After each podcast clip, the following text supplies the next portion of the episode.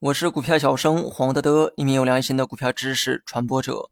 今天呢，咱们来讲一下配股的公司值得买吗？之前呢，在节目里讲过哈，送股和送现金的方式中，公司呢送现金的分红方式啊会更有吸引力，而送股和转股对于投资者来说没有太大区别，所以呢不做比较。但是呢，经常配股的这个公司啊，你一定要多留个心眼儿。首先呢，你要明确一点，配股它不是分红，分红呢是在公司盈利的前提下进行的。公司呢，把赚到的钱以现金或者是股票的方式啊送给你，但是这个配股呢，则是出售股票的行为。公司呢，额外拿出股票给你，你也需要额外的花钱购买这部分股票。对于公司来说，可以通过这种方式再融到一笔资金；对于投资者来说，是追加投资的一种行为。那么，既然是投资，额外购买的这些股票能否给你带来利润才是关键。因为这些股票不是公司送给你的，而是你花真金白银买来的。你买来的是否有价值，就看公司如何利用这笔资金。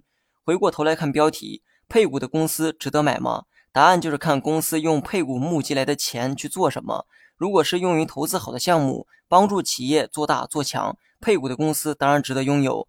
但如果公司只是为了配股而配股，金融企业可能只是在玩资本，并没有踏实的做企业的想法。配股呢，对他们来说可能只是圈钱的手段。那么问题来了，作为普通散户又如何区分这些呢？你有能力分析公司的财务，也就能科学的评价配股的利弊。但多数人呢，并没有这个能力，所以呢，我建议多数人还是不要选择经常配股的企业。之前的内容里讲过哈，公司配股的时候会优先在老股东中进行配股，因为这样呢，才能保证老股东的持股比例不会发生变化。如果说老股东选择放弃了配股，公司呢才会将这部分股票转给其他人。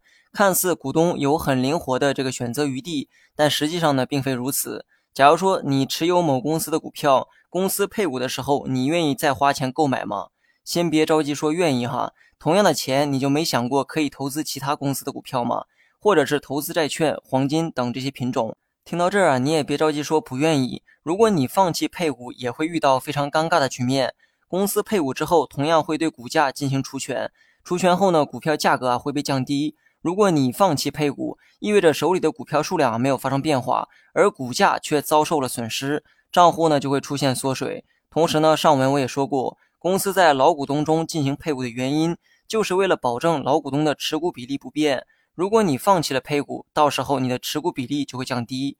举个例子，公司总共发行了一千只股票，现在决定通过配股再发行二百股。小明呢，原来就持有一百股，那么持股比例是百分之十。按照这个比例啊，公司呢会给小明再配二十股。此时如果小明啊放弃了配股，那么持股比例呢将降到百分之八点三。不要觉得这个无所谓哈，小散户呢当然并不在乎持股比例。如果是大股东或者是高管，股权的变动意味着话语权的变动，所以配股呢并没有你想象的那么人性化。